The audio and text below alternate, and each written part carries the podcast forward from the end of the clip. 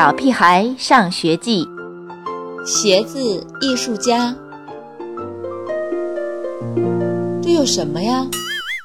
只是朵小花，又不是什么怪物。妈妈非常不以为然。有没有搞错？是我的鞋子上有一朵小花，不是妈妈的鞋子上，也不是香香果的鞋子上。我可是男生，你见过哪个男生的鞋子上有一朵小花的吗？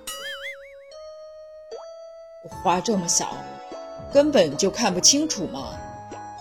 爸爸总是和稀泥，看不清楚，就算离他这么远都能看得到。我退后五大步，生气地叫起来：“这朵小花会被我成为大家的笑柄，还会多出好多个外号。为什么大人们从来不体会一下小孩子的感受呢？他们也是从小孩子长成大人的呀，难道一长大就会患上健忘症吗？”妈妈说：“那就想办法把小花遮住。”这倒是个办法，不过怎么遮呢？嗯，把小花涂黑，太难看了；把小花剪掉，那会留下一个洞。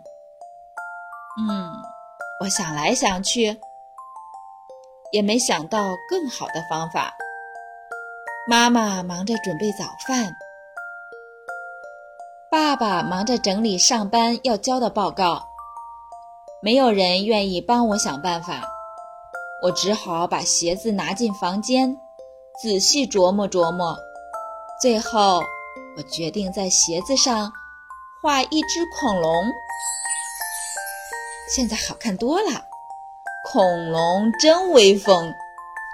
那朵小花正开在它的脚底下，可是妈妈不喜欢，她尖叫着说我毁掉了一只新鞋子。我怎么会毁掉它呢？它比以前更好看了呀！我开始考虑以后要不要当一个艺术家，一个专门画鞋子的艺术家。除了画恐龙鞋子，还可以画大象鞋子、外星人鞋子、变形金刚鞋子。穿着恐龙鞋子来到学校后，我收获了很多羡慕的目光。太酷了！胡小图盯着我的鞋子，眼睛都发亮了。是什么牌子的？王天天问。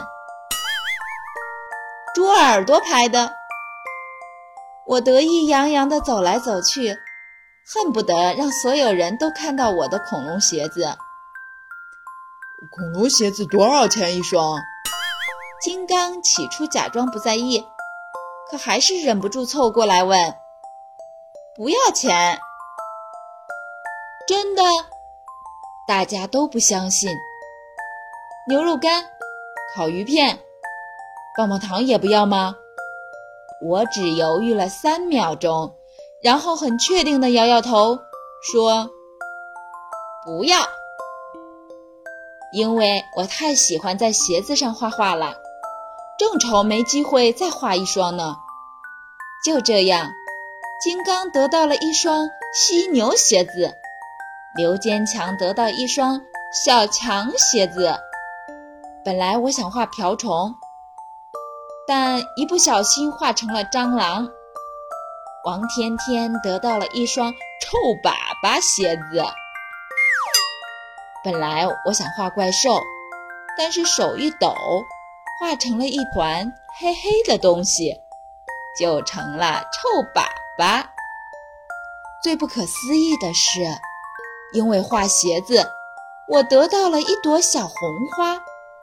田老师说：“画的真不错，很有创意，很有想象力。”回家后，妈妈看到我的小红花，乐得合不拢嘴。她说。这真是天底下最不可能发生的事！我就知道儿子遗传了我的艺术细胞。爸爸又开始吹牛了。我们要不要给儿子报一个绘画班呀？妈妈小声跟爸爸商量。我看他很有艺术天分呢。这时候，我把爸爸妈妈的鞋子全都抱到房间里，准备再给他们一个大惊喜。小朋友们，看来我们这个未来的大画家，天分挡都挡不住。小朋友们，再见。